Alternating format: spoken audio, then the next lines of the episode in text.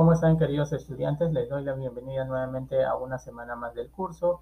Como siempre es importante que usted, para, para empezar, la primera indicación que le daría es que revise el material de teoría y de práctica de esta semana.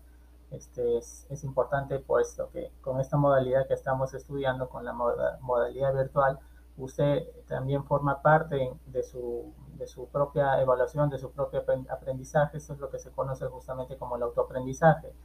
Y una forma de ver esto es justamente a través de las evaluaciones continuas semanales que se realizan semana tras semana. Ya saben que estas empiezan el día lunes de cada semana y terminan el día domingo de la, de la misma semana hasta las 11.59 de la noche. Y este, no espera hasta el último momento, puesto que solamente usted va a contar con un intento y, este, y también tiene en este caso un tiempo de duración. Así que es importante que cuando desarrolle dicha práctica usted encuentre un momento apropiado, adecuado, de, tal forma que no, no interrumpa la concentración y el desarrollo del mismo. Bueno, y ustedes también saben que este, este examen o esta evaluación que se lleva a cabo siempre contiene el tema de la siguiente semana. Es decir, si esta semana toca la evaluación continua semanal número 3, esta contiene temas de la semana 4, así es que debería revisar los temas ya de la semana 4 para que lo empiece a desarrollar. Bueno, por otra parte, comunicarles que en la semana 4 se va a llevar a cabo el examen T1. Esta, como sabrán, de acuerdo a lo que es el sistema de evaluación que les mostré en la primera clase, contiene en este caso eh, algunas de las partes que conforman esta nota son justamente el taller de pensamiento crítico que se llevó la semana que pasó, eh, también en este caso el promedio de las evaluaciones continuas semanales hasta el día que se llevó a cabo la práctica, eh, la práctica T1 y este, bueno, y eh, finalmente la misma nota de la práctica que se va a llevar a cabo la siguiente semana.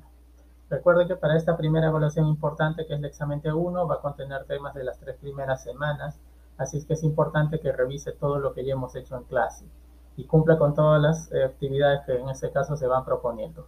Lo otro es que existen otras tareas que son las denominadas tareas de Khan Academy, de la plataforma Khan Academy, que usted ya a estas alturas del curso debería tener una cuenta creada con sus nombres y apellidos completos, puesto que de no ser así, entonces no se va a saber a quién se está calificando. Yo de mi parte, como docente de teoría, solamente me encargo de hacer la supervisión, que todos los alumnos en este caso tengan su cuenta creada con sus nombres y apellidos escritos correctamente y el docente de práctica es la persona que se encarga de hacer, la, de colocar en este caso las tareas junto con las fechas de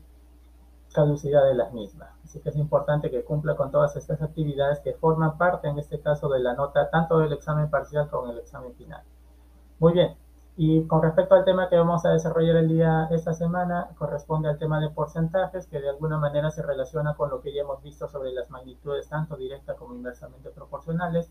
y eh, nos vamos a centrar sobre todo en las aplicaciones que, la, que le podemos dar, que son muchas, dicho sea de paso, y es importante que usted revise todo este material ya que forma parte de lo que es el autoaprendizaje de usted, ¿no? Bajo esta modalidad que estamos dictando o que se dictan estos cursos en la mayoría de universidades, usted también no es necesario que espere hasta el día que se va a hacer la clase, sino de alguna manera contribuir al mismo,